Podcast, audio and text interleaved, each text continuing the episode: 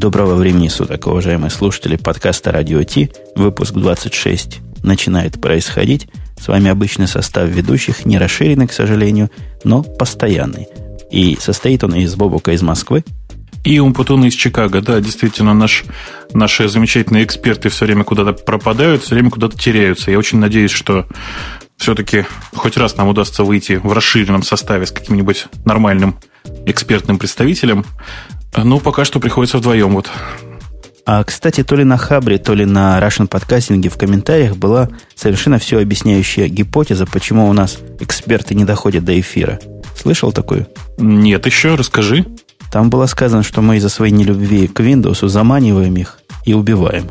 Ну, тот представитель компании Microsoft, с которым в последний раз я общался, вроде до сих пор жив. Тьфу -тьфу -тьфу, конечно. А, я думаю, что он никуда не делся. Просто, ну, вполне возможно, что это очень занятые люди, которые не очень в состоянии заниматься такими любительскими проектами. Да, мы еще раз подтверждаем, что мы их не убиваем и тем более не съедаем, как мне тоже кто-то предложил. Возвращаясь к темам, которые у нас остались, остались не очень связанные с экспертом, на этот раз я, в общем, готовился – и экспертные темы отдельно отложил. И я думаю, нам хватит поговорить о чем и, и без майкрософтовского представителя сегодня. Как на твой взгляд? Да, у нас тем очень, очень немало сегодня, и мне кажется, там есть некоторое количество очень интересных всем тем. Да, и какое-то количество больших тем, но начнем, пожалуй, с маленьких. Э, основной и такой серьезный корневой апдейт Picasso веб-альбома произошел на днях, о чем многие с радостью сообщили, о чем мы с радостью вам тоже доносим. Э, я не, не сказал бы, что это очень серьезный апдейт. Главное э, отличие от того, что было раньше, это все-таки изменившийся объем э, доступного пространства. То есть теперь в, в свободной версии Picasso Web отдают, по-моему, гигабайт памяти. На северной стороне это выше крыши для всяких любительских занятий. А вот для профессиональных вещей, конечно, пока маловато. Ну, в общем, мне кажется, что основным его и основополагающим считает как раз из-за именно вот этого увеличения объема. 250 мегабайт для фотографии это, это смешно, это надо попробовать. А 1 гигабайт это уже серьезный свободный сервис, который, ну, с одной стороны, вызывает у меня радость, как у любителя свободы, с другой стороны, некую грусть, как у человека, заплатившего, по-моему, 20 долларов в год за расширенный их сервис. А на расширенном сервисе никакого увеличения объема не произошло, да?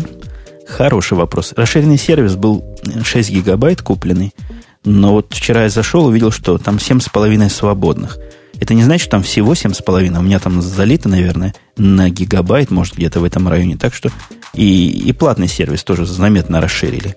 А, больше того, насколько я понимаю, Google не ограничивает объем одним гигабайтом, а возможно, что он будет увеличиваться и дальше, как это происходит с Gmail, Э, так же, как это происходит с другими гуглевыми персональными сервисами. Так что, в общем, есть надежда, что этот сервис будет чуть более популярен дальше.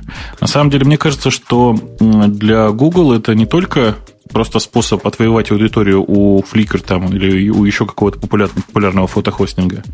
Это ведь еще и прекрасный способ улучшить э, инструмент поиска по картинкам у компании Google.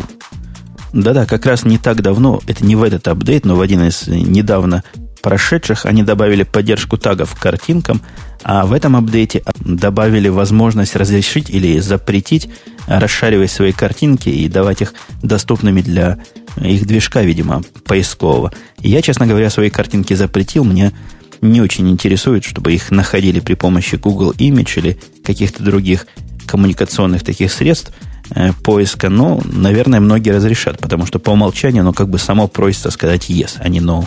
Э, ты знаешь, на самом деле есть такая статистика, что примерно 7% э, пользователей, когда находят вот такие вот security фичи, они их включают. Оставшиеся 93% это очень серьезная цифра, которая, в общем, мне кажется, неплохо поможет и поиску по картинкам. Ну и вообще это довольно интересный сервис, который приводит на Google как на большого сервис-провайдера довольно много посетителей. С точки зрения обычной офлайновой бизнес-модели, действие по меньшей мере странное. То есть то, мне, в общем, нужен был 1 гигабайт и где-то около того. И поэтому я купил 6. Но нельзя было меньше. А теперь, получается, они отрезали рынок вот таких, как я, покупателей. Э, я думаю, что ты довольно быстро поймешь, что гигабайта тебе недостаточно, потому что у тебя э, большой такой серьезный довольно матрицей фотоаппарат. В общем, что такое для него гигабайт, это, в общем, совсем немного.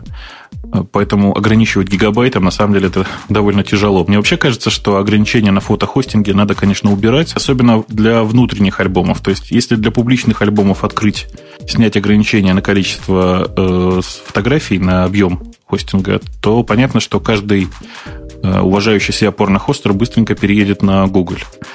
В случае же, если это исключительно внутренние фотографии, мне кажется, что никакого ограничения здесь вообще не должно было быть.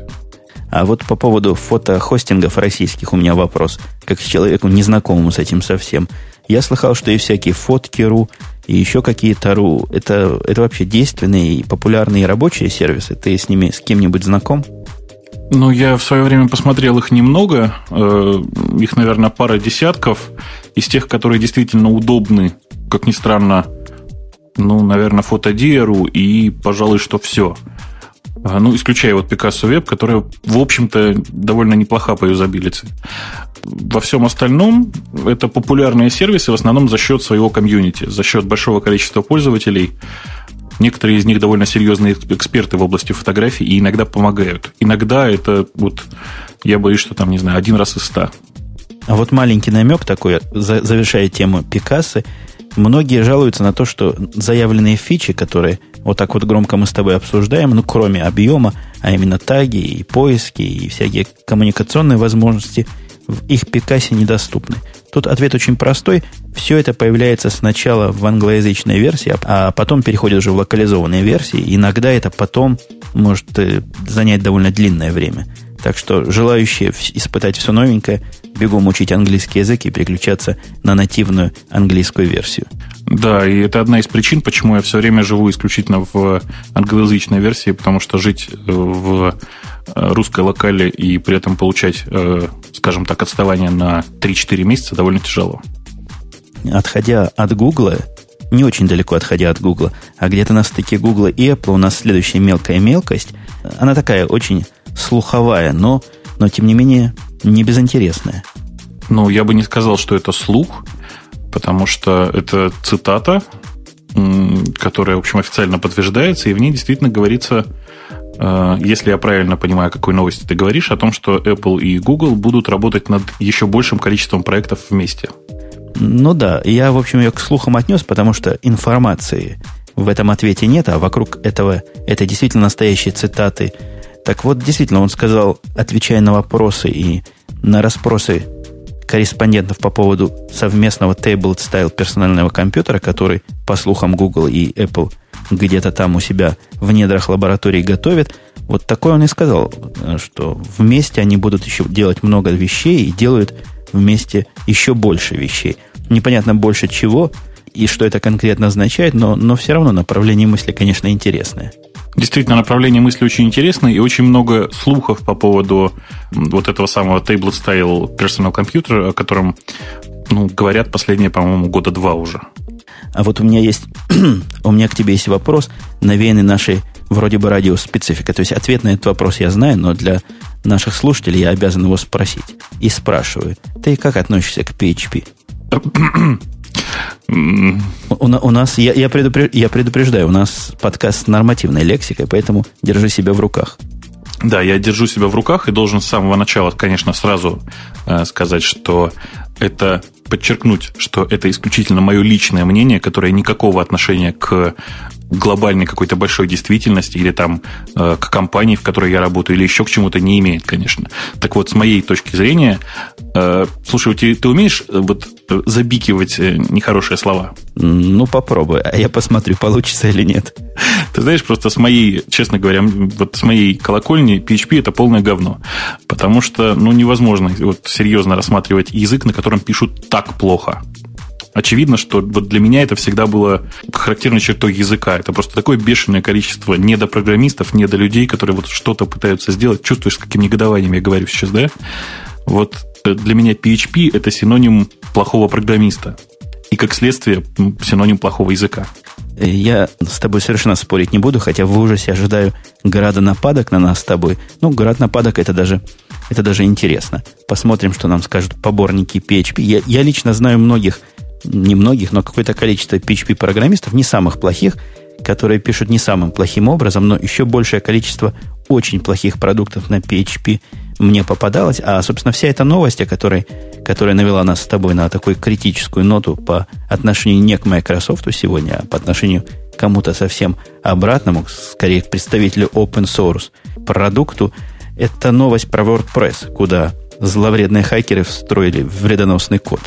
Э, при этом я должен сразу отметить, что WordPress я считаю э, образцом не самой плохой программы на PHP. Я никогда не заглядывал в код, может быть, поэтому я считаю, что она довольно неплоха, но, по крайней мере, она очень какая-то человечная. И, видимо, эта человечность и популярность вообще этого продукта сказалась не лучшим образом, потому что э, какой-то ну, на данный момент, по-моему, неизвестный хакер э, взломал сервер э, WordPress.com, с которого раздавались исходные тексты этого самого блогового движка. Кстати, по-моему, одного из самых популярных блоговых движков сейчас с открытой лицензией. И аккуратно внедрил внутрь исходных текстов некоторый, как говорится сейчас, вредоносный код, который позволял ему получать доступ к каждой инсталляции вот этого самого WordPress хорошая глобальная такая уязвимость, и, и становится понятно, когда вот отсутствующие представители Microsoft сравнивают уязвимость их системы и более других систем, откуда, откуда сравнимые цифры. Вот такой вот WordPress э, баг будет считаться-то всеми не очень понимающими в этом деле людьми проблемой Linux, потому что ну, на чем PHP-то будет бежать вряд ли на Windows. Вот еще одна дыра в Linux. А, возвращаясь к PHP и к дыре, ну, вот такого характера новости меня всегда, даже не новости, а личный опыт меня дважды взламывали на последних версиях PHP-шных э, продуктов на одном форуме и, по-моему, на одном, э, на одном блоговом движке. Но это было довольно давно, когда еще был молод и не избегал PHP, где только могу. И вот с тех пор я от него стараюсь держаться подальше, подальше, как только могу. Чего и всем своим слушателям желаю. Хотя тут есть проблема определенная. Я не знаю, вот чуть-чуть трогая тему GoDaddy, о которой мы с тобой до этого говорили. Я не знаю, в курсе ты или нет, но на GoDaddy абсолютно все сервисы, которые они в виде премиальных дают э, для установки, одной кнопкой можно установить что угодно. Так вот, практически все из этого что угодно, это все написано на PHP. Но сейчас очень много всего пишется на PHP, и на самом деле я вот действительно большие проблемы в сервисах, написанных, на PHP, не вижу. В том случае, если они, например, не публичные. Так, ну, я не знаю, наверное, ни для кого не секрет. У, у нас внутри компании э, корпоративный вики написан на PHP. И пока никто, в общем, в данном случае на эту самую вики не жаловался. С одной стороны. С другой стороны, как только этот сервис будет, был бы выставлен наружу, я бы, в общем, оттуда все секретные документы убрал бы, конечно потому что никакой проверки безопасности оно не выдержит. А как у тебя впечатление от веб-сервисов публичных, которые наружу смотрят, написанные, скажем, на Ruby, что сейчас популярно, или на Питоне, что тоже встречается, хотя и не очень часто? Да ты знаешь, я к ним спокойно отношусь, я просто уверен, что они менее популярны, и поэтому количество желающих изготовить какой-нибудь готовый эксплойт для того, чтобы получить доступ к чему-нибудь там, просто их намного меньше. Вполне может быть, что и код, в общем, настолько же ужасен, и вполне может быть, что, я не знаю, э, и дыр там не меньше в системе. Но вот, однако, установок меньше, значит, популярность меньше, значит, и количество готовых эксплойтов значительно меньше. Да, я тоже с тобой склонен согласиться. Как-то психологически, глубоко там в серединах моего мозга я отношусь по умолчанию к питоновскому и к рубевскому. Ну, к рубевскому меньше, поскольку рубевских продуктов я практически не видел, вебовских популярных. А питоновский я много использую, часто, и как-то чувствую себя более-менее спокойно в этом смысле, хотя тоже пытаюсь без необходимости на публичный доступ не выставлять, если, если возможно. Но вот если я тронул, у меня такой маленький автопик, если я тронул GoDaddy, то этот GoDaddy это известный факт, один из больших друзей майкрософтовской платформы, они там, по-моему, паркинг своих хостингов неиспользуемых ставят на iOS, да и сами бегут на, на майкрософтовской технологии. Но это не к тому, чтобы Microsoft поругать, а к тому, чтобы дать вам вводную информацию по поводу апдейта, который они устроили. Э, я, я являюсь пользователем этого GoDaddy в течение, наверное, года полтора. Я перешел на них с более дорогого э, регистратора и держу на них, естественно, все свое управление DNS. Короче говоря, и сокращая всю нашу историю к минимуму, к выводу, они недавно обновили систему управления этими DNS. -ами. Неплохая, кстати, система такая продвинутая, почти Web 2, все там выпрыгивает, все понятно и ясно. Они обновили ее до более лучшей версии, видимо. И вот эта более лучшая версия частично не работает ни в чем, что не является интернет-эксплорером. Ну, это вообще типовое такое событие в последнее время. Очень много выходит сайтов, которые заточены под один браузер. Причем, как встречаются случаи, когда все работает исключительно под Firefox, так и встречаются случаи, когда все работает только под Internet Explorer. И раздражает меня это, конечно, просто ужасно, потому что, ну, я понимаю э, разработчиков, которые работают в Firefox, это действительно намного удобнее при разработке и отладке. Я понимаю людей, которые затачиваются под Internet Explorer при разработке, ну, а, по крайней мере, там каких-то внутренних бета-версий, просто потому что э, людей с Internet Explorer явно больше. Но вот когда выходит это в продакшн, я просто, не знаю, мне кажется, это неуважение либо к той, либо к другой половине ох, половине громко сказал, либо к той, либо к другой части слушателей или зрителей, наблюдателей, там, в случае с GoDaddy, конечно, просто посетителей сайта. Я не знаю, я просто вот не могу скрыть своего возмущения. Ну, вообще, когда я обнаружил, что я не могу ни проредактировать, ни добавить C, C тип записи, C-name, который алиасы там в, в DNS, я поначалу грешил на самого себя, потому что не так давно я из Firefox перешел на Bon Echo. Это, в общем, Firefox, только построенный под конкретную интеловскую платформу. Э, Firefox 2. Ну, решил я, сам виноват, закрыл Bon Echo, открыл Firefox, тот же самый эффект – редактирование просто возвращает пустой экран, где ну, нет никаких способов не вернуться ни к старой версии, ничего сделать нельзя, кроме как посмотреть на свои записи. Первое желание было, конечно, открыть Parallels и недолго мучаясь открыть Explorer и запустить, и там-то наверняка все будет работать. Где-то оно должно работать, а если не в нем, то где.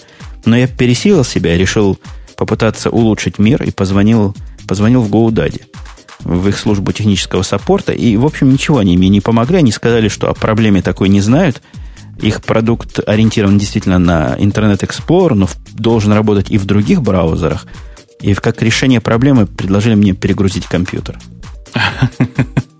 Ну, это, конечно, да, это типовое решение у всех представителей службы поддержки. Я думаю, что ты не успел просто прорваться через девочку там, или мальчика с э, фак-листом, который просто отвечает заранее заготовленными вот текстами. Э, это причем вот чаще всего москвичи с этим сталкиваются при звонке в службу поддержки стрим интернет-провайдера. Э, точно такая же реакция у них, когда им говоришь, что что-то не работает, они спрашивают, а вы уже перезагружали свой компьютер? Ну, я не стал с ними дальше разговаривать, потому что мальчика этого, это был мальчик, а не девочка, он действительно типичный мальчик. Я ждал 17 минут на, на линии, слушая музыку, довольно однообразную, еще более однообразную, чем у нас сейчас звучит в бэкграунде. И я решил плюнуть на это. Все-таки улучшение мира, улучшение мира, но время свое тоже надо ценить. А у вас, кстати, есть служба поддержки вашей компании? Э, служба поддержки есть, но она старается не работать по телефону, потому что это ну, э, крайне неудобно. В частности, представь себе, что тебе приходится свой какой-то URL достаточно длинный диктовать по телефону. Это просто ужасно и совершенно неудобно. У нас есть простая система там, тикет-контроля, и все письма, которые приходят на определенные ролевые адреса, они перенаправляются в эту систему. Ну, я с тобой не могу не согласиться, что для интернетовских сервисов, подобных вашим и подобных GoDaddy, хотя ничего между вами общего-то и, и в сущности нет, email поддержка и всякая электронная поддержка сама просится, но вот это тоже для меня сюрприз – я предлагаю слушателям, как домашнее задание, попробовать найти то место на сайте GoDaddy, где можно написать имейлом. Там есть такое место, я его однажды находил, но второй раз найти я его уже не способен. Ну, GoDaddy вообще это отдельная история, потому что компания, с одной стороны, очень крупный продавец э, всяких интернет-услуг, а с другой стороны, совершенно невообразимым каким-то сайтом, рассчитанным, видимо, на людей, которые с интернетом практически не общаются, и такое ощущение, что построено людьми, которые интернетом никогда серьезно не занимались. Да-да-да, это сайт тоже хорошая тема. Я считаю, наверное, одним из претендентов на первую, даже не десятку, а первую тройку худших сайтов по дизайну и по юзабилити, которые вообще я когда-нибудь видел – там у них есть еще один момент. Для того, чтобы телефонный сервис получить, нужно сказать секретный код. Но секретный код свой, если ты забыл, найти настолько сложно, что у них есть специальный человек, на которого перекидывают, и вот этот человек объясняет, где уже пользователю залогиненному на сайте найти вот этот секретный код. Это сложная операция, действительно, не для средних умов. Ну, я не знаю, в последнее время я настолько привык к тому, что э, все максимально упрощено на большинстве вот модных этих веб 2.0 э, сайтов, что рассматривал, когда ты сейчас рассказал сайт GoDaddy, я просто теряюсь. Я не понимаю, куда здесь что нажать. А вот в сторону Web 2.0 и, и хороших правильных технологий, э, я даже не знаю, относится ли это к Web 2.0, но прежде всего мы с тобой должны поблагодарить любезного слушателя, который выслал и тебе, и мне приглашение на Juice. Ты помнишь, кто это был? Э, я не очень помню. Я могу сейчас открыть Gmail. Ох, какая реклама для Gmail. Э, и посмотреть все-таки, кто же нам выслал. Нам выслали не один, кстати, инвайт. Да, но у меня есть один инвайт, у тебя есть один инвайт, уже минимум два. Мы смогли... Ты смог в Джуз зайти? Зарегистрировал да, себя там? Да, я смог, зарегистрировался, все посмотрел. Э, довольно много всего интересного могу по этому поводу рассказать. Э, раз, два, два инвайта. Один от Артема Росновского, который, как я знаю, нас слушает все время и который наверное, мог бы вообще с нами и поучаствовать немножко, если бы захотел. А второй от пользователя Naked Hunter, насколько я понимаю. Вот у меня пришло два целых инвайта. А у меня как-то не видно, от кого пришло. Может быть, они мне сами прислали, хотя не знаю. И я к чему на Джуста пошел? К тому, что у нас есть маленькая такая обзорная тема подобных Джусту сервисов. И, конечно, первый из них этот самый Джуст, который по э, частоте упоминания в мультимедиа и в интернете, и везде, и в газетах, и на радио, он рекордсмен, конечно. Говорят, что только на, на технократе было 26 тысяч упоминаний его. Я не знаю, за какой срок, но это, конечно, гигантская цифра. Я зашел на этот, э, на этот, на этот джуст. Он меня немножко раздражает тем, что каждый раз пароль надо вводить. Я лично, может, по глупости своей, может быть, по по убогости этого интерфейса не смог найти то место, чтобы сказать «запомни пароль» и больше не приставай. А пароль там, который она мне выделила, непростой. Мне все время надо куда-то лазить его, вспоминать. Э, я, насколько понял, это такая фича, которая включена на время бета-тестинга, бета-тестинга исключительно. Чтобы кто попало не заходил, а только люди с, с глубоким мозгом и с хорошей памятью. Что-то вроде того. Ну, в общем, Just, как и следовало ожидать, представляет собой систему просмотра каналов. Э, странный интерфейс такой. Видимо, в этом интерфейсе есть что-то ориентированное на, именно на телевидение и на онлайн-телевидение, хотя мне он показался ну, каким-то средним по удобству между, допустим, управлением э, пультиком, это как бы минимальный Apple интерфейс, и управление мышкой. Что-то что на границе того и того. На большой телевизор, если его показать, мне кажется, управлять пультиком будет не очень удобно. А с другой стороны, управление все чрезмерно упрощено для нормального обычного интернетовского пользователя. Да, мне, мне на самом деле показалось, что управление как раз заточено под э, работу с клавиатурой или с пульта, э, поэтому я как-то вот э, не очень понимаю, что тебе здесь показалось не, не слишком удобным. И управление, конечно, очень упрощено, настолько вот, чтобы типовой человек, который пользовался в основном телевизором, смог разобраться с этим интерфейсом. А ты смог разобраться как человек, пользующийся не только телевизором? Ну, вроде бы я совсем разобрался, везде посмотрел, возмутился небольшим количеством, э, так скажем, предоставляемого видео. Э, нет, не возмутился, конечно, но не очень порадовался. Все-таки я рассчитывал немножко на большее, потому что количество каналов, вот этих вот потоков, с которых идет видео, довольно ограничено. Но я попробовал несколько каналов, и потом, в конце концов, пригласил свою дочку, э, пяти-шестилетнюю, сесть напротив огромного количества мультиков, которые там представлены. Мультиков там действительно просто масса. Она смотрела, наверное, в течение часа-двух про кота Феликса целую серию подборок. Я знаю, что заметил. Я не знаю, смотрел ли долго эти передачи. У них передачи рекламы перемежаются. То есть прерывается воспроизведение и идет какая-то совершенно посторонняя реклама, как на большом настоящем телевидении. Ну, что значит посторонняя? Не посторонняя, а реклама T-Mobile.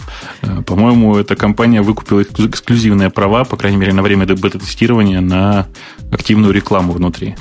Да, прерывается очень хорошо, при этом хорошо, что рекламные ролики не слишком долгие, э, и их не так уж и много на самом деле. Э, я так думаю, что, собственно, Just надеется на э, этой вот, собственно, модели выехать с оплатой, потому что, в отличие от YouTube, кажется, они с самого начала имеют некоторый бизнес-план. Но вот если действительно они смотрят на рекламу как на бизнес-модель и действительно будут предлагать какой-то контент, ну, пока контента маловато, говорить-то особо нечего, но какой-то интересный контент, те же ТВ-сериалы, те же передачи, те же какие-то платные каналы, которые, в общем, можно подписаться на, на спутниковом или на кабельном телевидении, но не всегда удобно это смотреть на телевизоре. Так вот, если такое будет, и за такое надо будет платить просмотром рекламы, я тремя руками за. Да, мне тоже кажется, что если контент будет подобающим, то этот сервис выстрелит так, что мало не покажется. И, может быть, они действительно смогут убить, ну, какую-то, скажем, часть э, э, обычного телевидения, потому что качество картинки действительно очень неплохое. Э, правда, конечно, канал загружен просто по максимуму. Чувствуются вот эти самые peer-to-peer технологии, которые используются в скайпе и в Каза там, и где там еще. Э, очень, очень приятный был бы сервис, э, если бы особенно начали, ну, прямо сейчас уже потихонечку показывать какие-нибудь серьезные фильмы, например. Я не берусь утверждать э, с крестом на пузе, но мне кажется, что качество картинки, оно адаптируется само под скорость твоего канала. Когда я начал смотреть на своем медленном мегабитном канале, качество было одно – ну, не то, что плохой, но вот какое-то определенное качество. А когда я перешел на 10-мегабитный Comcast, и он тоже занялся полностью практически, картинка стала заметно лучше выглядеть. Ну, я, честно сказать, посмотрел исключительно там, на 10 мегабитах и на 2 мегабитах. Разница была, но не очень ощутимая. Может быть, я не те каналы смотрел, конечно, потому что я тоже включил ох, э, мою детскую радость мультики и смотрел, в общем, в основном их. Еще есть там виджеты, которые я случайно совершенно попал – можно добавить, ну, типичные виджеты такого типичного, как сейчас принято стиля и в Vista, и в Google Desktop, везде. Э, можно добавить Instant Messenger, что, в общем, не очень понятно, зачем надо при телевизионной ориентации этого сервиса. Можно добавить доску сообщений, по-моему, часы и что-то еще там было. Э, я, честно говоря, их не рассматривал. По-моему, там, ну, RSS-ридер был, да, еще. Э, больше я там ничего интересного не нашел и не совсем понимаю, зачем это нужно.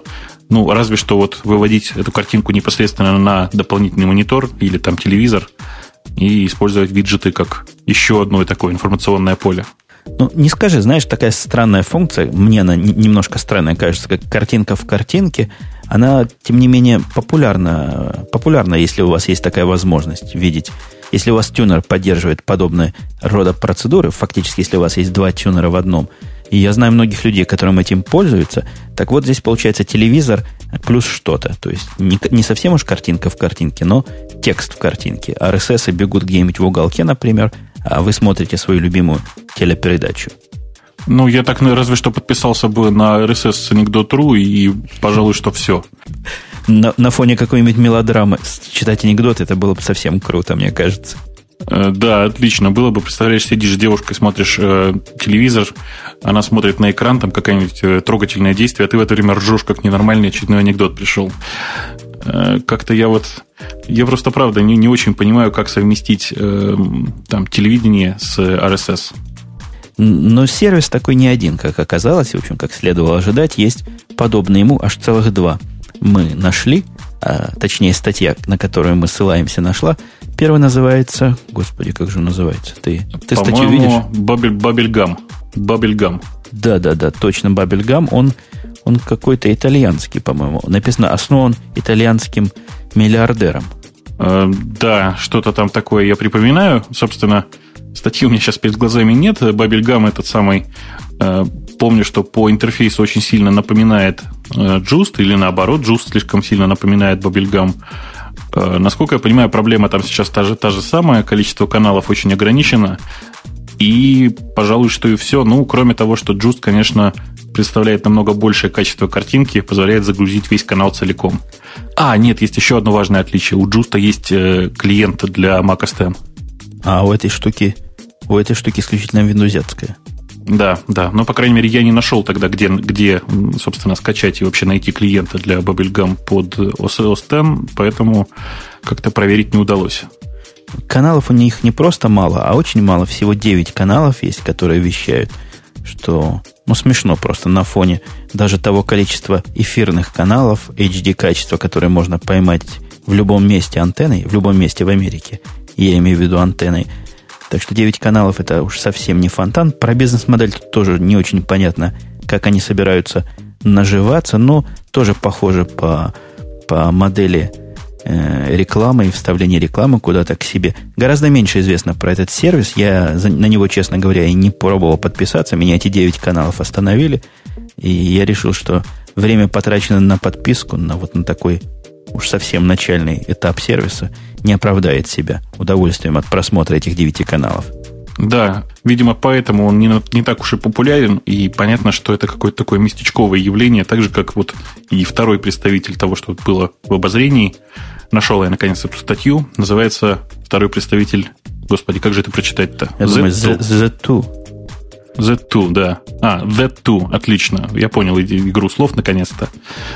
Это уже, по-моему, швейцарский или шведский, да? Swiss это, по-моему, Швейцария все-таки, нет? Да, да, да. Швейцарский, швейцарский некоторый как бы сайт э, и швейцарская разработка. И э, здесь каналов уже значительно больше, по крайней мере, судя по, опять же, скриншотам, потому что пробовать мы его, естественно, не пробовали. Я не знаю, может быть, у тебя хватило времени, я как-то я не знаю, смогли бы мы его попробовать, потому что сказано, что все эти каналы исключительно для швейцарских зрителей доступны. Может, оно по IP как-то это дело фильтрует. Каналов тут целых 40. Каналы вот такие обычные каналы, мировые каналы, как то CNN, Friends какой-то, канал 5, какие-то европейские, видимо, каналы BBC, масса всяких обычных каналов – и я, я не знаю, я ничего сказать про него не могу, мы его не видели, да и в обзорах, судя по всему, обозреватели о нем только, тоже только слышали. Ну вот я боюсь, что это э, чем-то сродни тому, что представляет у нас Карбина Телеком. Для местных локальных сетей они представляют IP, э, IP-видео, IPTV, да, как принято сейчас говорить, просто транслируя обычные такие вещательные каналы по IP совершенно стандартно. Нормальные люди смотрят через VLC, если это кому-то что-то скажет. Э, вот я боюсь, что это примерно этого же уровня, просто с отдельным таким вот клиентом. То есть э, считать, что это некоторая альтернатива джусту, конечно, нельзя. Эм, и как вот я с самого начала уже сказал, да, ни Bubblegum, ни этот самый Z2, э, понятно, что работают по совершенно другой они бизнес-модели, отличные от Just, и поэтому явно не рассчитывающий на массового потребителя. Под конец приводится здесь в виде альтернативы. Я согласен, что технологически и, наверное, с точки зрения контекста это тоже альтернатива. Два сайта, один из них я знал, Choose and Watch, а второй FreeTube. Но вот FreeTube я так и не смог посмотреть, там все на Actifix заточено, тоже недружественный, не для виндовсовских систем. А Choose and Watch действительно показывает какие-то каналы с различной степенью качества, но он судя по всему, не, не мультикаст, не пир-ту-пир, а вот такой юникаст. То есть иногда можно и задержки и получить, и, и размытую картинку, и, и прыжки, и все, что хочешь. Но как-то эта штука работает. Есть там какие-то совершенно экзотические каналы. Я зашел, посмотрел несколько турецких каналов, где бы я еще турецкие каналы смог бы увидеть. Да, и в том числе там нашумевшая Аль-Джазира и что-то еще. То есть, на самом деле, количество каналов тоже, мягко скажем, не маленькое. Но качество картинки там не на уровне, не на уровне не, не на уровне джуста и не на том уровне смотрибельном, который ожидаешь от чего-то, что должно быть вроде бы телевизионным сервисом, но на безрыбье, конечно, его можно посмотреть. Ну, у нас в таких случаях говорят халява, плиз. Становись, равняйсь, смирно. Эпизоды жизни отдельного военнослужащего, его наряды и смены – а также немного армейского тупника и юмора в подкастах «Записки капитана». Вопросы? Вопросов нет. Вольно разойдись. Как-то мы с тобой задержались на мелочах. Это все были мелочи, кроме разве что вот этого обзора. Предлагаю перейти к дискуссионной. У нас есть обзоры и дискуссии. Э, как ты относишься к следующей теме? Десктопы на Java и десктопы линоксовские – будет ли их комбинация идеальным сочетанием? Э, я, честно говоря, небольшой любитель Java, э, не потому что, не по той причине, по которой PHP, а просто по каким-то, видимо, историческим идеологическим соображениям. Поэтому я на эту статью посмотрел очень критически, э, сравнил те два скриншота, которые нарисованы были. Собственно, в статье рассказывалось о том, что нынешнее состояние SVT э, и Swing э, в Java очень близко к тому, чтобы практически идеально имитировать поведение гнома в Linux. Таким образом, приложения на Java должны выглядеть как, ну, как родные для этой операционной системы. Посмотрел я на те скриншоты, которые были приведены, и как-то не показалось мне, ты знаешь, что оно выглядит как родное. Ну, ты к мелочам придираешься. Я просто вширь немножко скажу. Тут речь идет не совсем о том, чтобы симулировать полностью look and feel нативного гнома или там под чем гном бежит? Под GTK, по-моему, да? GTK, GTK, GTK, да.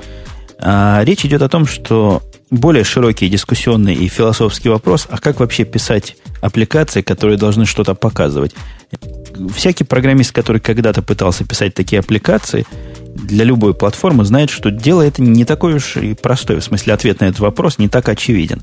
Вот в Windows в свое время было сильно популярно и сильно продвигалась Microsoft концепция писать GUI на Visual Basic. Во всяком случае, все, что требует кнопочек, формочек, пишите на Visual Basic. Самые продвинутые программисты считали, что ходовая часть должна была быть сделана на, не на Visual Basic, а каким-нибудь, я не помню, как они назывались, VB, VB вот этими контролами Visual Basicовскими. Примерно в ту же сторону был Delphi, который здесь смешно называют Delphi. Сегодня на Windows этот вопрос, мне кажется, решен. У них есть .NET, и у них есть как бы проторенная дорога, как, как писать вот эти смешанные аппликации, которые и показывают чего-то, и, и, и считают чего-то заодно. А вот на Linux все не так просто. На чем на Linux это писать-то? На чем? Как? Это же очевидно. Python и GTK. И, а другие скажут C++ и Qt. И тоже будут правы, потому что эти уж среды друг к дружке интегрируются достаточно хорошо, и в последнее время вот и компания Red Hat, и компания Suzy очень много для этого сделали. Ну, действительно, действительно, они интегрируются хорошо, и я писал и на PyQt, и на C++ Qt. Вот GTK я немножко не практически знакома так по книжкам. Сказать, что это простой способ рисования интерфейсов и прямой способ работы, но я в основном говорю про C++ и Qt, ну, это будет определенный загиб. Не так все там просто. Не так все там прозрачно. А, я, мне кажется, что оно не, не, не менее прозрачно, чем, например, писать на MFC, на MFC и C++. Ну, MFC, MFC это отдельная песня. Qt, конечно, лучше, чем MFC, и понятнее, чем MFC, мне кажется. Я и на MFC тоже когда-то писал. Но речь-то идет немножко о другом. Вот написал ты на Qt и, на, например, на PyQt какую-нибудь аппликацию. Казалось бы, все звучит хорошо. И Qt теоретически кроссплатформенная вещь, и, и Python теоретически кроссплатформенная вещь.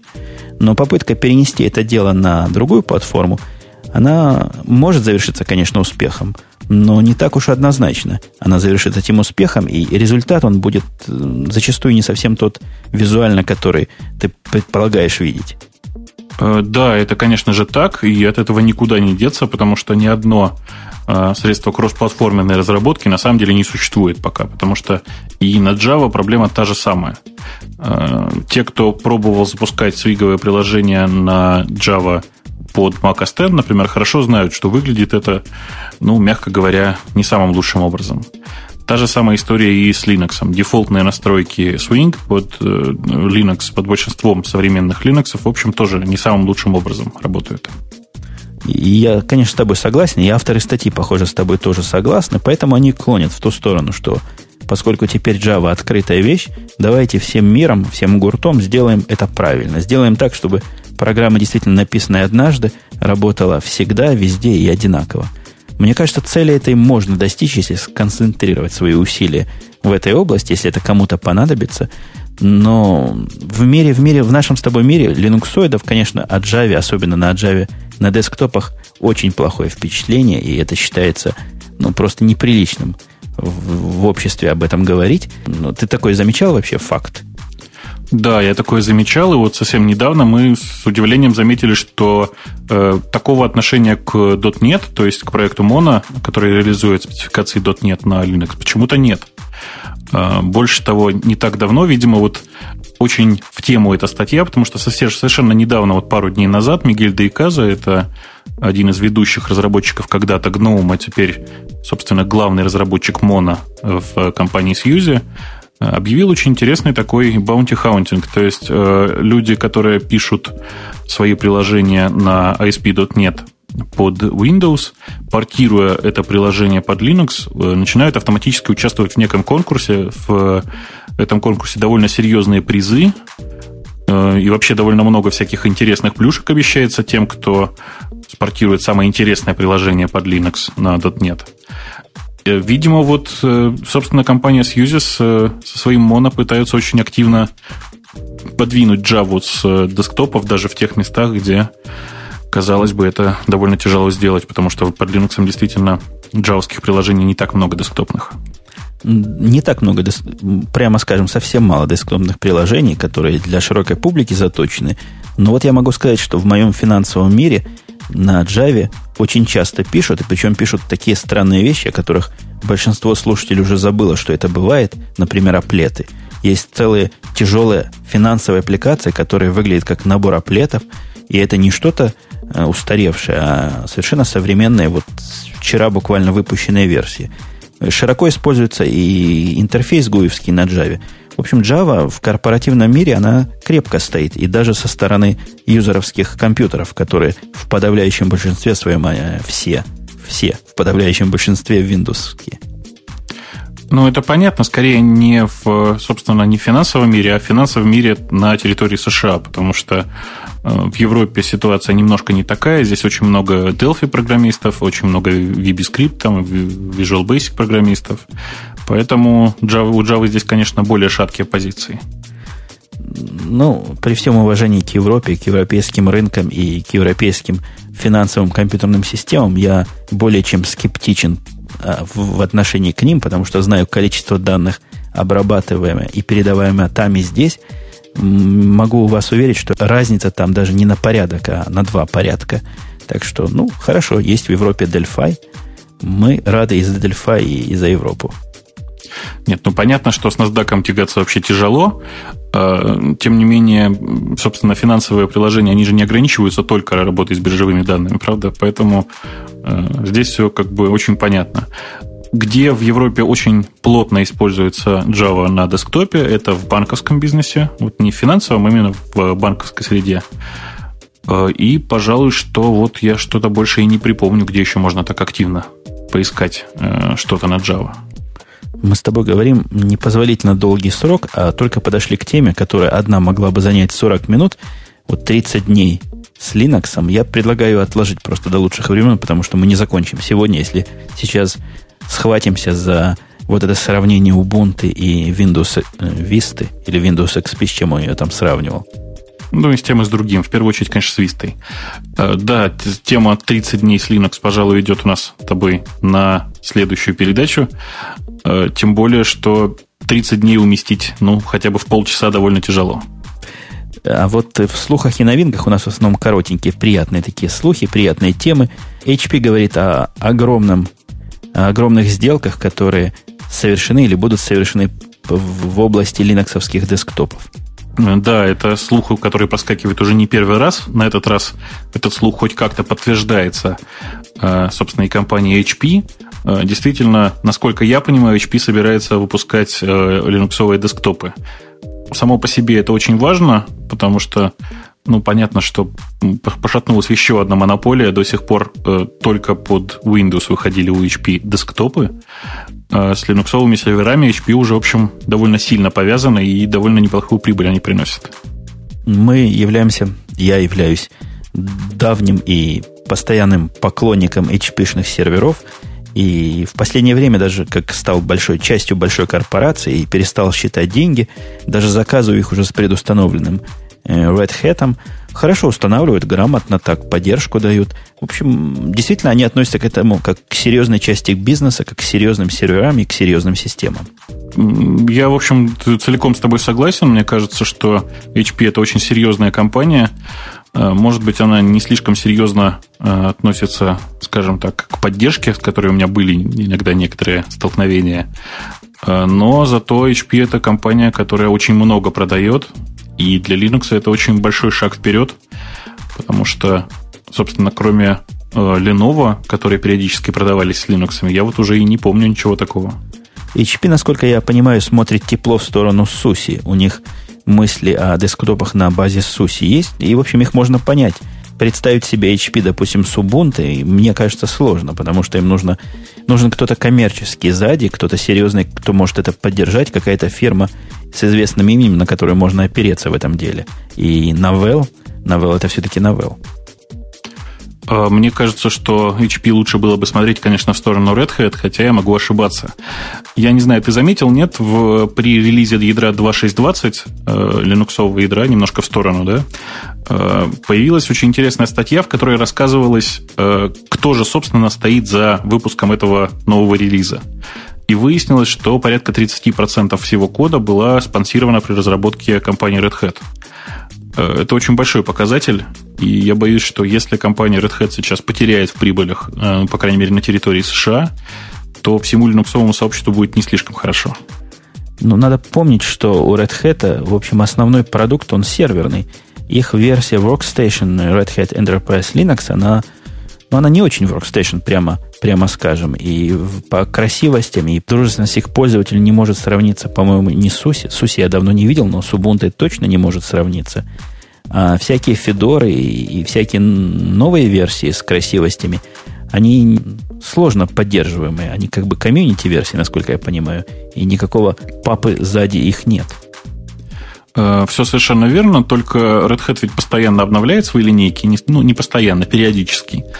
И, насколько я понимаю, свежая версия Red Hat Enterprise Linux для десктопов, э, WS Edition, да, вот эту, э, появится, ну, если не на днях, то в течение ближайших нескольких месяцев.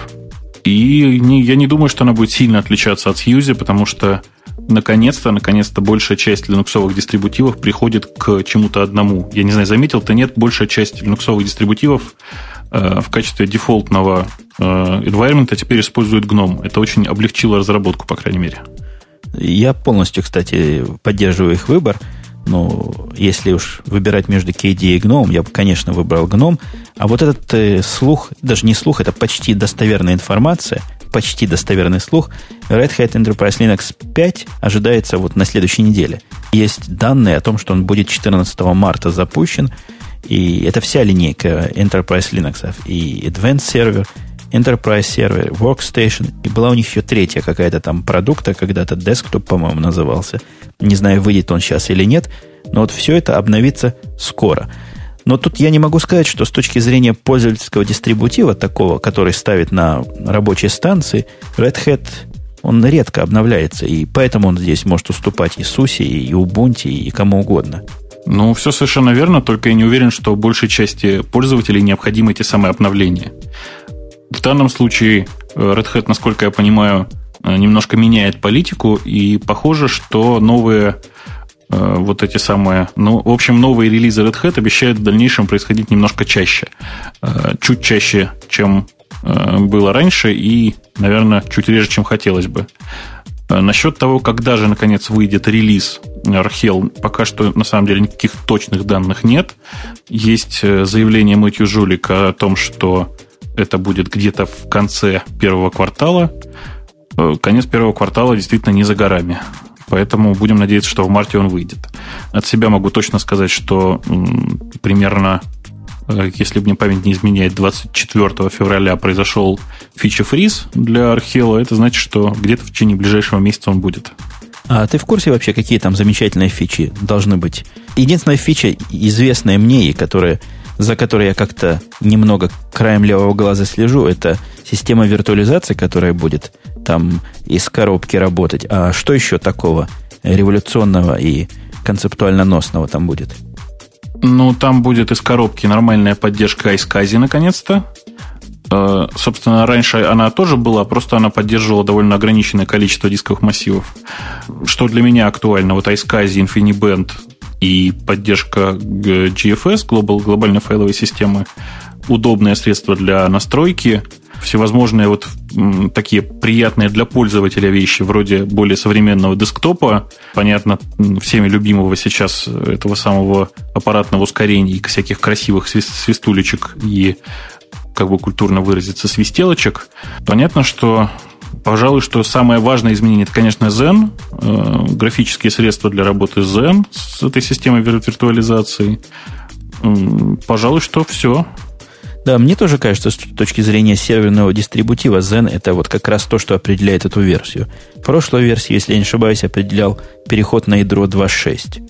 Они до этого были, если мне не изменяет склероз, на каком-то гибридном таком ядре 2.5, чисто Red Hat заделки. 2.6, конечно, был большой шаг и важный шаг для многих. Вот теперь будет Zen, что тоже интересно на это посмотреть, как как эту виртуализацию на боевых серверах использовать, мне, честно говоря, интересно, хотя пока боязно. А почему тебе боязно? Ты считаешь, что виртуализации не место на серверах? Нет, я считаю, что виртуализация места на серверах это хорошее дело, это правильная мысль, правильная идея, особенно при тех диких ресурсах, которые сейчас можно купить за не очень дорого. Ну, просто я вот с этой конкретной виртуализацией никогда дела не имел в жизни. Я немножко поковырялся в Zen. Э, должен сказать, что эта система немножко выше, чем э, немножко уровнем выше, чем мне хотелось бы. То есть эта система все-таки имитирующая некоторые аппаратные части, а не занимающиеся просто там э, клонированием ядра. Тем не менее, Эм, ну, практически со второго, со второго тычка, не с первого, мне удалось под Zen запустить и Windows, что, в общем, чаще всего и является целью использования виртуализации на десктопе. На серверной же части понятно, для чего нужен Zen, для того, чтобы перегнать в отдельные совершенно узлы, такие виртуальные, большую часть сервисов, э, так же, как это раньше делалось с помощью Chroot. Отходя от темы Red Hat и обратно возвращаясь к любимой нам нами с тобой компании Microsoft, они собираются дать Google альтернативный и несимметричный ответ. Такой тоже слух, не очень очевидный, хотя как на TechCrunch написано подтверждено. Ни черта не подтверждено, но слух, слух имеет место быть. Да, я тоже уже этот слух слышу не первый раз. А, речь идет в данном случае о том, что Microsoft собирается а, создать некоторые средства для а, конкуренции скорее не с Google Apps, а скорее с Zoho, то есть с коммерческим сайтом для работы с, э, скажем так, с офисом. На самом деле там, насколько я понимаю, не, не только и не столько офис, сколько средства для хранения файлов, которые редактируются с помощью локальных приложений в данный момент. Да, речь в основном идет в этом сообщении. Это один из бывших разработчиков в блоге что-то такое написал – какая-то действительно онлайновое хранилище или онлайновая база данных. Но в то же время оно будет похоже и на, и на электронные таблицы от Google, и на Jot Spot Tracker. Я не знаю, что это такое, но вот на него тоже, говорят, будет похоже.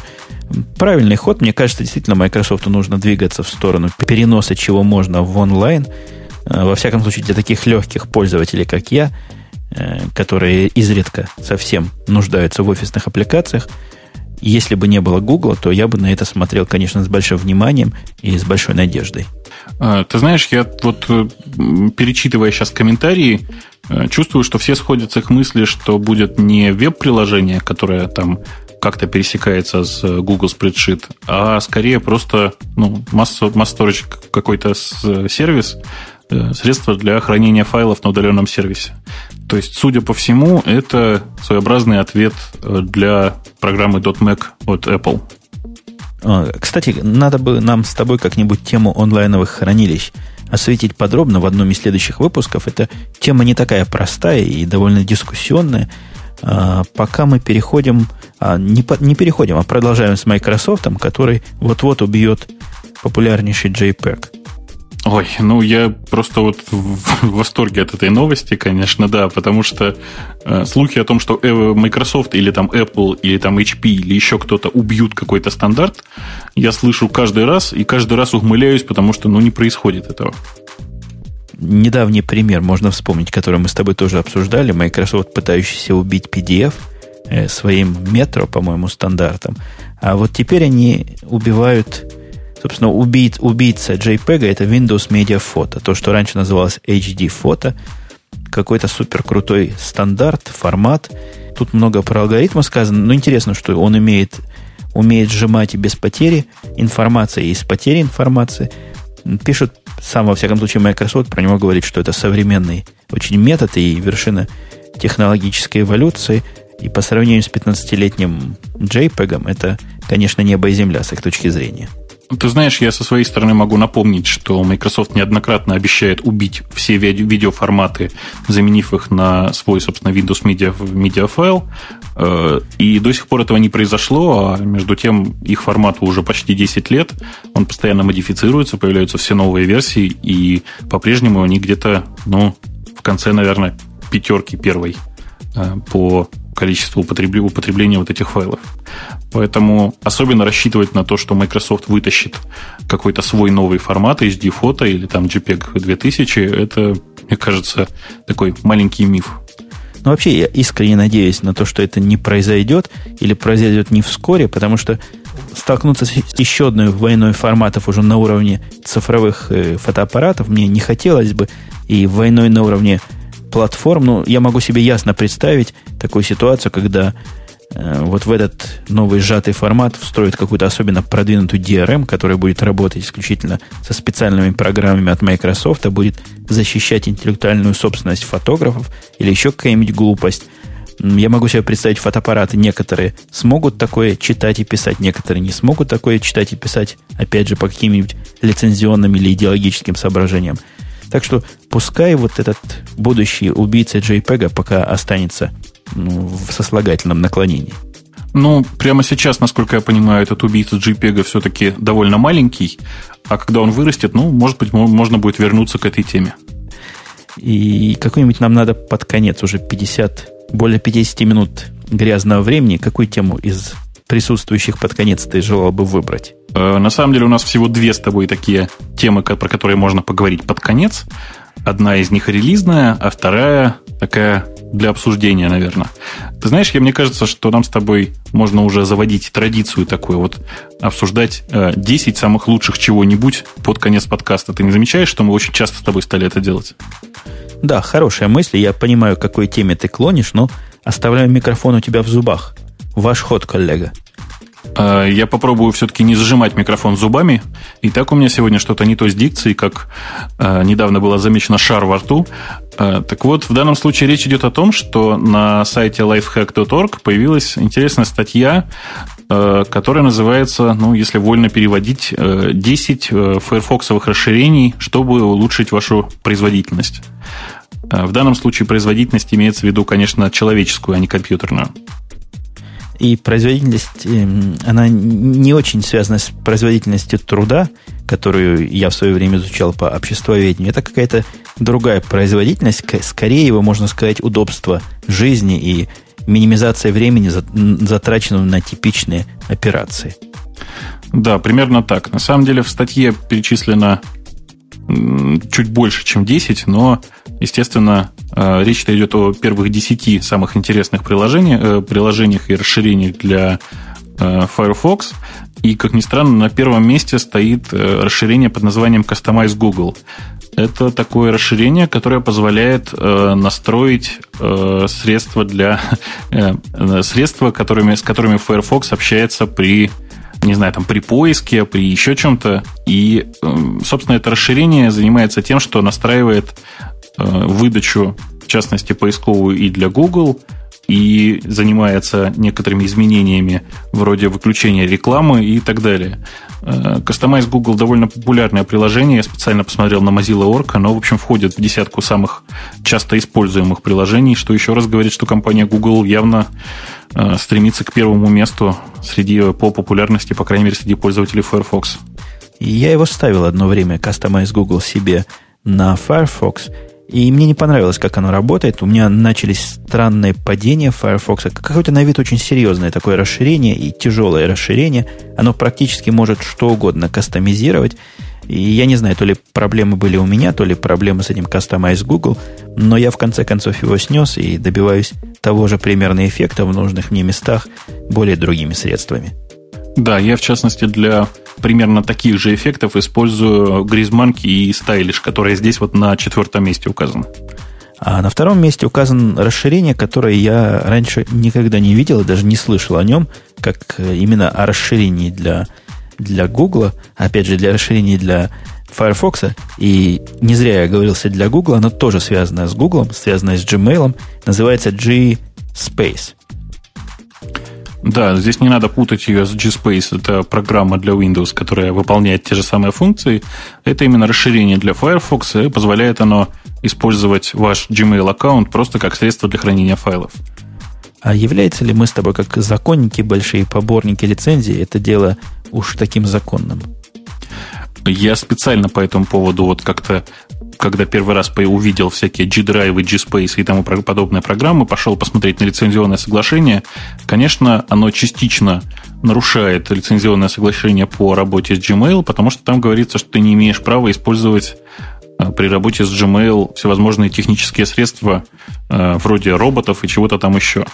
Э, понятно, что эта программа является техническим средством, при этом ты используешь все равно это в персональных целях, не передаешь никому ничего. И кажется, что здесь скорее нужно разговаривать с юристом, то есть все не очень чисто. Да, мне тоже кажется, что все не очень чисто. И хотя это не совсем уж такой робот, но явно каким-то левым боком прикрученное техническое средство. Ну, хотя вот идея э, создания отдельного аккаунта для того, чтобы хранить какие-то файлы, не очень, видимо, важные в смысле опасности, что их украдут, но достаточно критичны для того, чтобы их хранить где-то снаружи от вашего компьютера. Идея интересная, хотя, ну, ну что такое 2 гигабайта? Это просто какое-то смешное количество. И из-за такого смешного количества заморачиваться...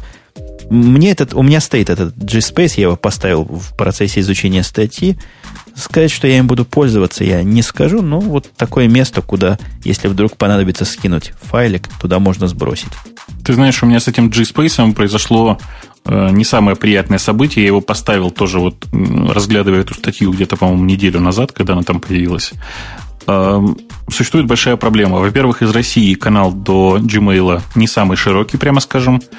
Э, и все это страшно медленно происходит, с одной стороны. А с другой стороны, ровно в тот момент, когда я на работе положил туда какие-то файлы и решил, что из дома я их заберу, э, попасть на Gmail из дома я не смог ровно в этот момент Gmail лежал. Поэтому я просто, ох, вот скрипя сердцем, честно говоря, э, удалил это, собственно, средство для передачи файлов, потому что, ну, деваться просто некуда.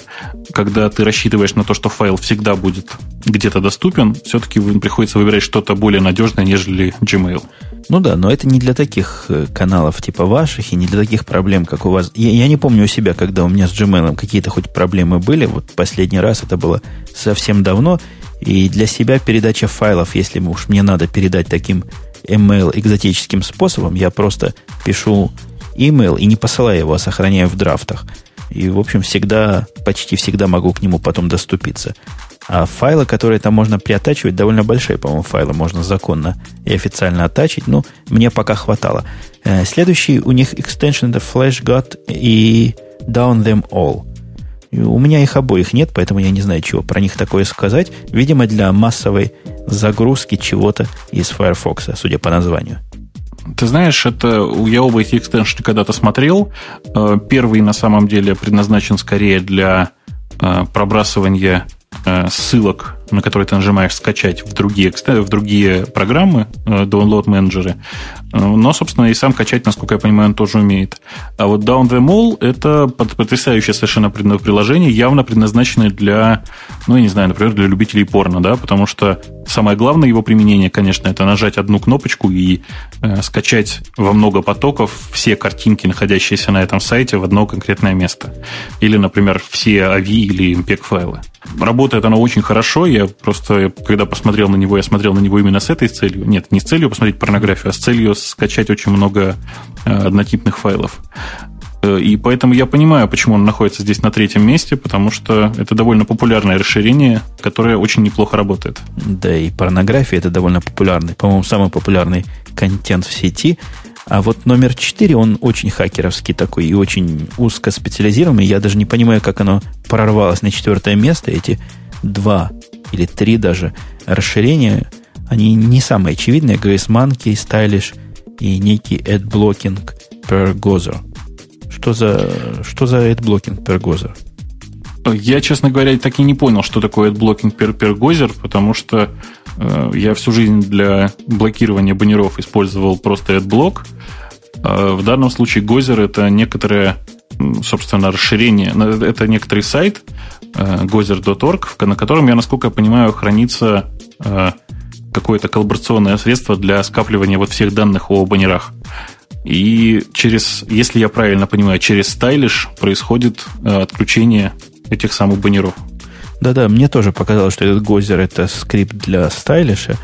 А Stylish Грязманки это такое, ну, можно сказать, низкоуровневое средство, которое позволяет в себя загружать какие-то конкретные действия, какие-то конкретные скрипты, которые так или иначе меняют поведение вашего браузера либо вообще, либо на какие-то конкретные страницы. Например, таким образом легко убрать или поменять лого Гугла, легко изменять всякие стили и, и всевозможные внешние проявления любых других сайтов. Для этого не надо быть большим программистом и большим головастиком. Достаточно поискать на соответствующих сайтах готовые скрипты, их есть практически на все случаи жизни. Да, это действительно так, их очень много, и многие из них очень полезные. Например, я первое, что ставлю, устанавливая Firefox, это я ставлю гризмарки и расширение, которое позволяет в любой э, текстере отправить, ну, то есть нажать на Submit форме по кнопочке Ctrl-Enter. Э, следующий у них флешблок. Флешблок экстеншн нов для меня, что позволяет сделать, блокирует флеш он позволяет вместо каких-то назойливых флеш-картинок показать просто одну кнопочку, по нажатии которой они появятся. By default э, они не показываются, показывается вот эта самая замечательная кнопочка, а здесь у нас вроде как флеш. И это очень сильно спасает на, много, на большинстве сайтов, на которых много активной флеш-рекламы. А, я понимаю, почему я с этим флешблоком не особо сталкивался и не особо такое искал. Я флешевские баннеры отключаю первым делом при помощи AdBlock, и на тех сайтах, куда я хожу постоянно, я даже не подозреваю, что бывают подобные рода баннеры. Э, ну, я, в общем, видел баннеры такого неприятного размера в количестве 3-4 на довольно большом количестве всяких любительских сайтов. Э, следующий download статус бар тоже, мне кажется, несколько сомнительным расширением. Э, судя по названию, показывает статус того, что вы загружаете. Вроде бы для этого есть download менеджер, который довольно удобно это показывает. Зачем еще статус-бар нужен? Я не очень понимаю. Нужен он для того исключительно, чтобы не показывать это самое отдельное окно download менеджера. То есть статус-бар, он такое отдельное маленькое э, приложение в уголке торчащее, в уголке обычного окна, показывающее текущее состояние загрузок ну и плюс вот э, отдельная панелька такая, примерно такая же, как у вас появляется, когда вы нажимаете поиск в Firefox.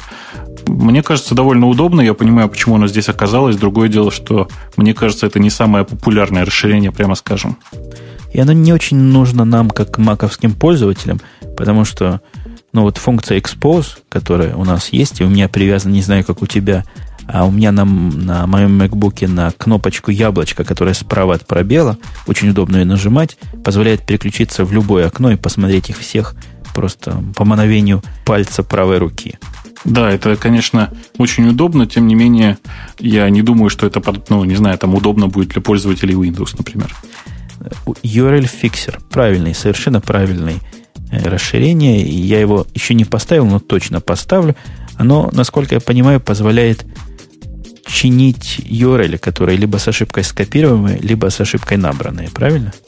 Да, это совершенно верно, это именно так. Они исправляют очень много таких типовых ошибок. Например, очень широко известно, что очень большая нагрузка на корневые DNS-сервера связана с тем, что очень многие вместо .com пишут там .kim или там, не знаю, .cpm. Э, поэтому это расширение очень сильно спасает в том плане, что все-таки аккуратно нормализует все это, все это дело. И главное, что действительно очень сильно помогает в продуктивности работы, потому что тебе не приходится исправлять глупые опечатки собственные. Но мне сейчас в этом смысле помогает OpenDNS. Оно тоже умеет кое-что чинить, и чем дальше, тем лучше оно чинит. OpenDNS у меня стоит как второй DNS-провайдер, потому что как первый он все-таки глюковат и недостаточно для меня надежен, но тоже подобной проблемой он пытается справиться. Да, в этом отношении OpenDNS действительно очень удобен. Мы с тобой, кстати, про него говорили где-то в первой десятке выпусков. Следующий Tab Mix Plus называется. Я ставил это расширение и снес его. Мне не понравилось, как оно работало, но это было довольно давно. Я не знаю, какая сейчас с ним ситуация. У тебя есть какой-нибудь опыт с этим Mix Plus? У меня, честно говоря, я им не пользуюсь, но у меня есть очень много э, друзей, которые без него жить просто не могут. У него есть очень важная, важная возможность э, показывать все табы полочкой. То есть вот э, когда в Firefox открывается больше там 10-15 табов, они не влазят на экран и где-то скрываются там за экраном. Здесь же они показываются, в общем, все одновременно. Э, многим кажется, что это очень удобно. Я, честно говоря, этим пользоваться так и не смог, несмотря на то, что у меня тоже бывает по 100-150 по 150 табов открыто. Если я этот э, экстеншн не путаю с чем-то другим, меня он в свое время отвратил своей э, широкой, глубокой и многофункциональной настройкой. Мне показалось слишком много здесь в одном флаконе для того, чтобы обычному смертному разобраться, и мне не хватило ни времени, ни желания смотреть, какая именно комбинация тихеренных флажков приведет к тому, что я потенциально собрался бы сделать. Следующий экстеншн номер 9. Я вообще не понимаю, о чем это речь. Может, ты скажешь? Это о чем вообще? Скрэпбук? Да, это что? Это, собственно, средство, которое позволяет, насколько я помню, собственно, сохранить любую, любую, любые свои заметки к какой-то статье или к какому-то сайту у себя локально. Они, по-моему, никуда не отправляются, если я ничего не путаю. И это действительно очень забавная вещь сама по себе, потому что, э, как здесь совершенно верно написано, очень помогает в случае, если ты студент или там занимаешься какими-то исследованиями, э, очень удобно иметь свои заметки по какому-то сайту, по какой-то странице, потом их аккуратно выводить одним списочком и вспоминать, что же ты сегодня делал такое. Возможно, студентам это удобно, но мне, в принципе, в подобном э, в подобной задаче кате, категоризации, в общем, разбиение на категории, уж не знаю правильное слово, вполне достаточно э, Google букмарков э, с свободными тагами, которые я могу туда внести, поменять. Это, конечно, не то же самое, это не полное описание, но чего мне, собственно, писать про тот или иной сайт или про ту или иную статью, если там все написано. Мне нужно всего лишь средство для того, чтобы просто потом это найти в общей куче. Это да. Ну да, в общем, совершенно верно. Многим э, скрэпбук совершенно не нужен, а вот э, сетевым журналистам или людям, которые занимаются подобными вещами, кажется, он э, довольно полезен. Э, собственно, последнее расширение из нашего списка, оно тоже довольно спорное. Э, называется оно IE-Tab и позволяет Э, открыть ту или иную страницу в отдельном табе, здесь же прямо внутри браузера, но при этом рендериться он будет не через стандартный движок Gecko, а через движок Internet Explorer. Э, конечно, работает это только под Windows, и, конечно, понятно, для чего это нужно, например, для того, чтобы смотреть сайт GoDaddy, о котором мы говорили выше. Э, тем не менее, мне кажется, что функциональность его чрезвычайно вредная, потому что позволяет э, пользователю Firefox расслабиться и перестать негодовать по поводу сайтов, которые не открываются в Firefox. И, кроме того, он расслабится, будет думать, что он в Firefox, ну, условно говоря, защищенным. А в самом деле в этот момент, мне кажется, он может подвергнуться такой же атаке через какие-нибудь дыры в ActiveX или через любые дыры в Explorer. Больше того, я даже, мне кажется, там существует еще и опасность, что этот э, extension, собственно, не достаточно безопасен сам по себе и атак, легко атакуем через какие-нибудь дыры Internet Explorer а. В общем, я бы, честно говоря, поостерегся использовать это расширение. Может быть, я параноик, но я вот вам не рекомендую. Ну, в любом случае, ссылки на эти расширения мы вам дадим, потому что на слух трудно понять название и трудно его найти. Но вот десятый действительно я бы тоже не рекомендовал. А с точки зрения рекомендаций, я, я имею одну рекомендацию. Нам с тобой начинать завершать. Больше часа вещаем. Мы вернулись опять к старым временам, когда файлы будут по 30-40 мегабайт, и возмущенные крики слушателей за Уралом будут нестись со всех сторон.